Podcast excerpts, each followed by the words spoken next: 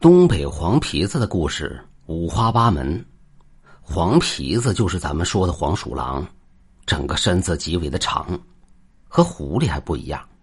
他的脸非常的小，仅仅有一张小碟子那么大，所以就有人说这黄皮子脸小。就是说，如果要是跟这东西有了什么过节，他会记恨上你。还有这东西经常夜晚的时候进入农户的家中。将鸡咬死而不吃，只是通过鸡的喉管来吸食血液。咱们下面就讲一个跟黄皮子有关的故事。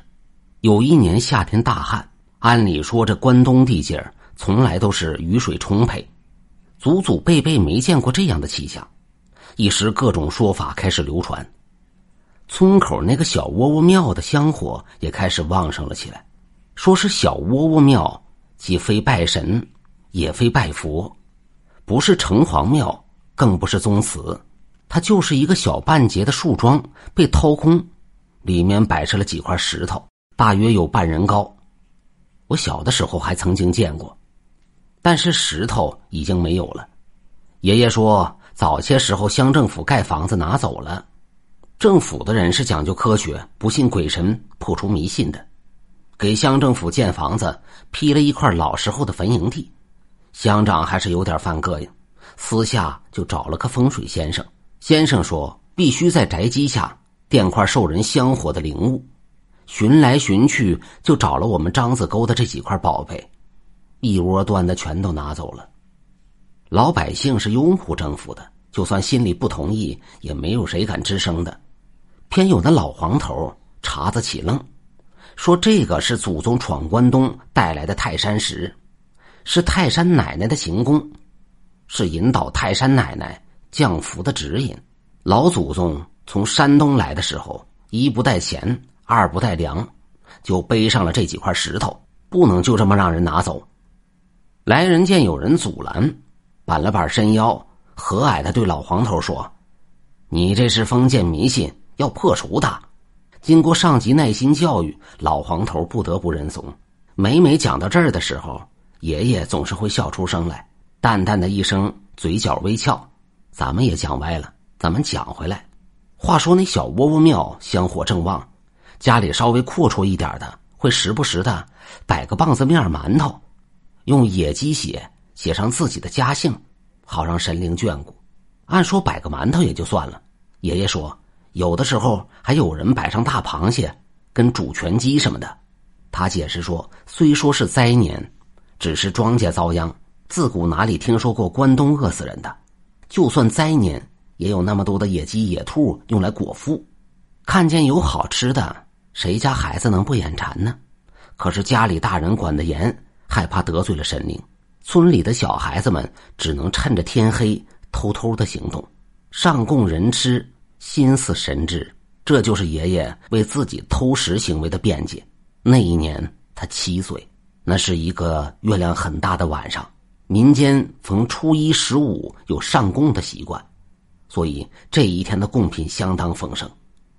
等到大人们都睡下了，安静的村庄响起了几声拙劣的狗吠，这是小孩子们的集结号。农村狗多，半夜狗叫已经被人们的睡眠所免疫了，压根儿不会被吵醒。村里几个孩子在大人们安歇之后。偷偷跑出来，打算去偷食。忽然，带头的一个做了一个噤声的动作，几个小子马上意识到有情况，可能是胡狼进村觅食。那个年月，常常晚上有狼出来闲逛，尤其是月圆之夜，总能听到那种喘不过气儿的嚎叫声，远远近近的。然后村子里的小孩也跟着模仿，然后是大人的一声呵斥。想把狼招来呀？啊！爷爷说，他跟他爸爸就在草甸子里看见过几块碎骨头和一堆烂布。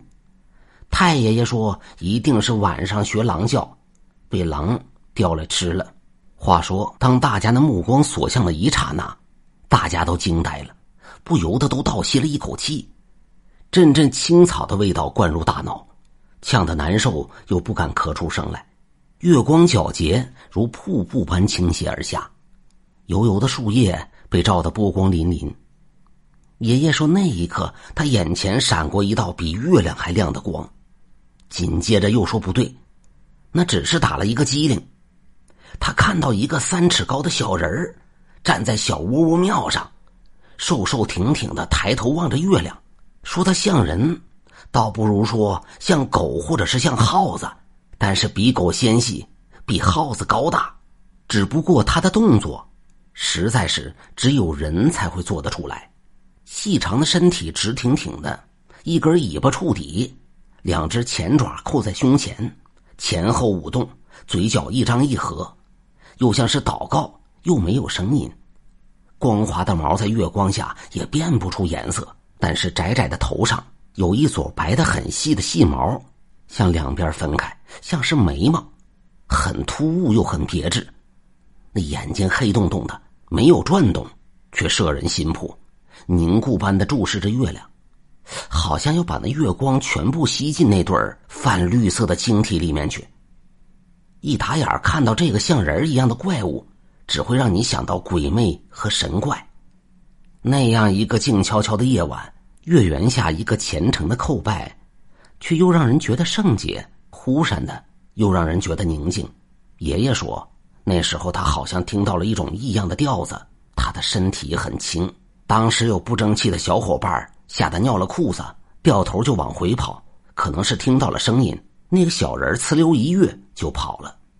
但是爷爷说，他忘不了和他四目相对的那一刹那，虽然短暂。但是那双绿莹莹的眼睛，让他有一种触电一般的感觉。小孩心底儿也不藏事儿。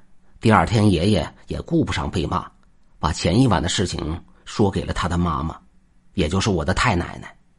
我的太奶奶说：“万物皆神灵，黄皮子拜月，那是他在修行呢，修成仙儿可以救人度世。”结果第三天。